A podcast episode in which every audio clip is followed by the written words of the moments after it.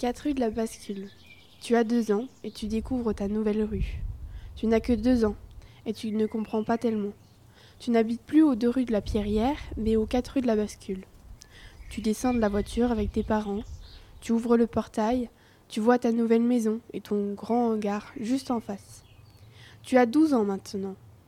Tu as deux sœurs, une de 10 ans et l'autre de 4 ans. Pour Noël, tu as eu un panier de basket avec un ballon, avec ta sœur. Quelquefois, tu t'ennuies, tu vas faire quelques paniers. Et tu te souviens d'une soirée que tu as passée avec les meilleurs amis de tes parents. Tu t'amuses à marquer des paniers et on te dit que tu es forte au shoot et que tu pourrais essayer le basket.